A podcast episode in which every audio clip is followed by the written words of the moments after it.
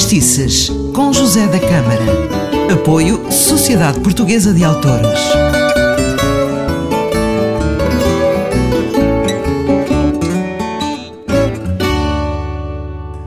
Olá, começa agora mais um programa de Fadistices e, tal como prometi no último programa, vou-lhe falar da importância do teatro de revista no fado e vice-versa.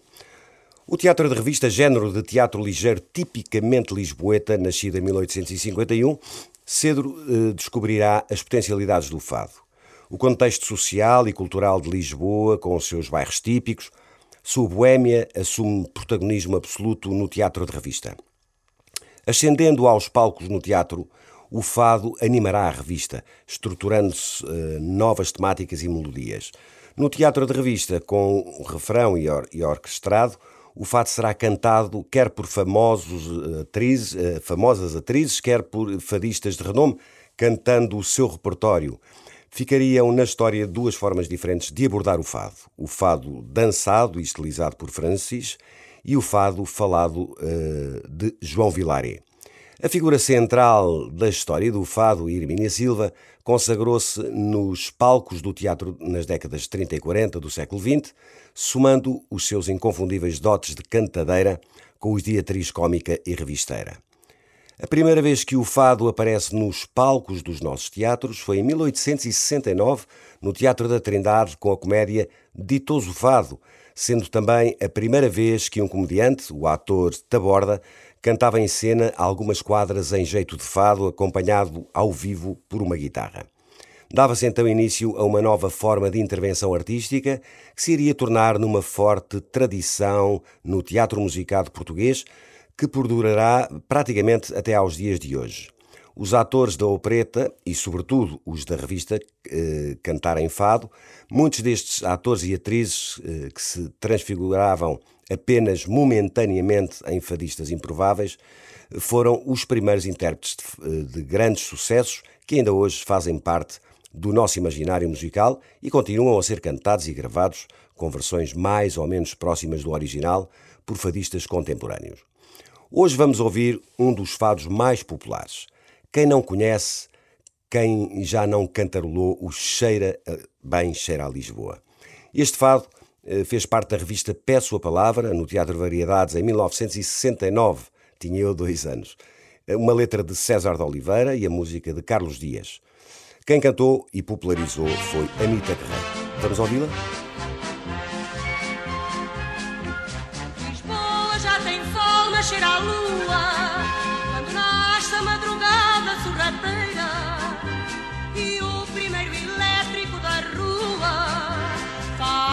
As chinelas da ribeira.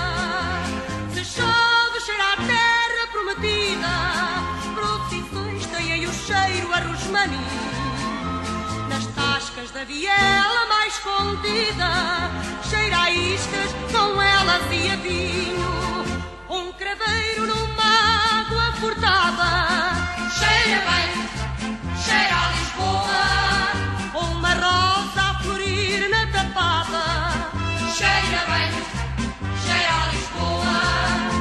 fragata que se ergue na proa a farina que teima em passar.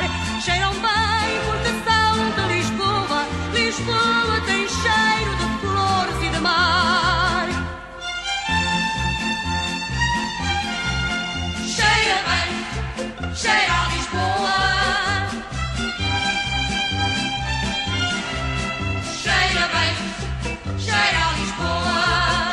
Fragata que se ergue na proa a farina que teima em passar. Cheiram bem porque são de Lisboa. Lisboa tem cheiro de flores e de mar. Lisboa cheira aos cafés do Rocio e o fado cheira sempre a solidão. Cheira a castanha assada se está frio. Cheira a fruta madura quando é verão. Nos lábios tem o cheiro de um sorriso. Manjerico tem o cheiro de cantigas. E os rapazes perdem o juízo quando lhes dá o cheiro a raparigas. Um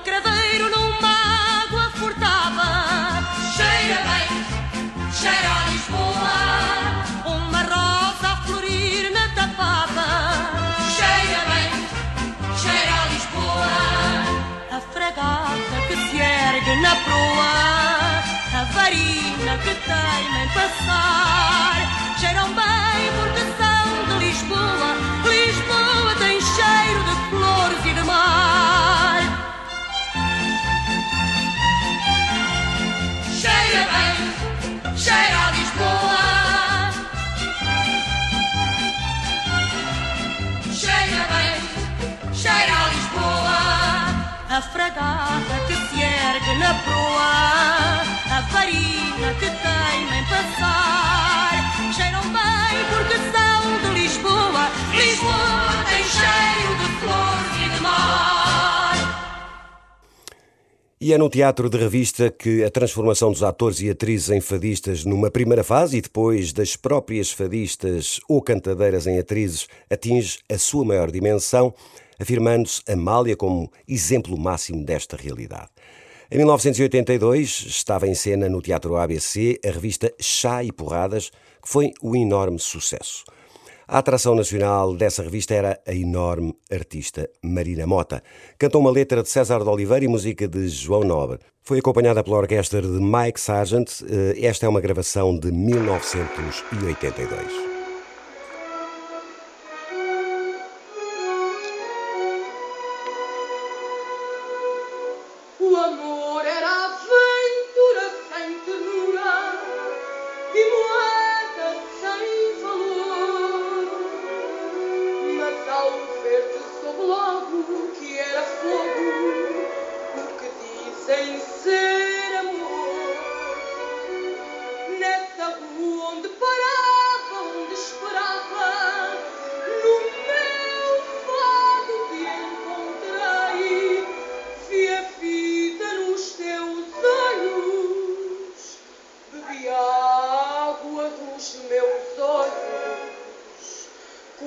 Saudades que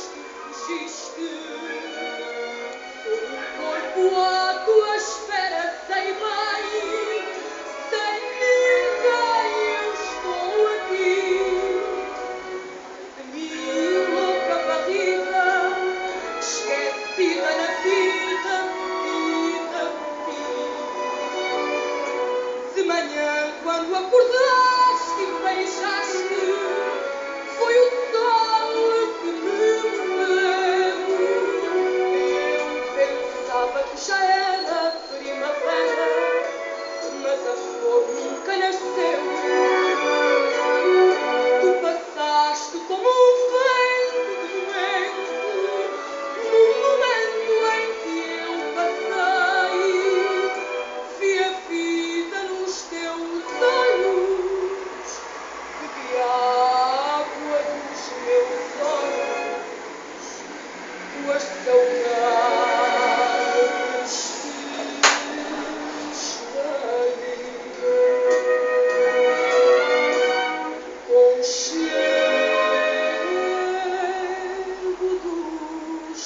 Dos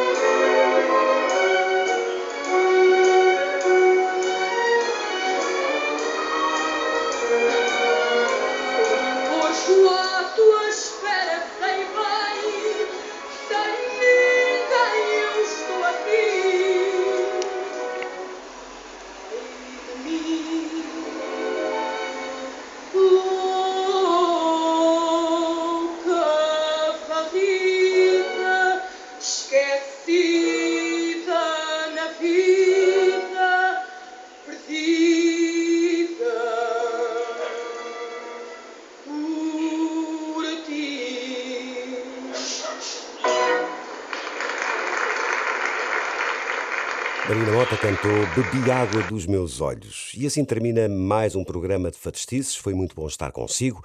Eu sou José da Câmara. Um forte abraço.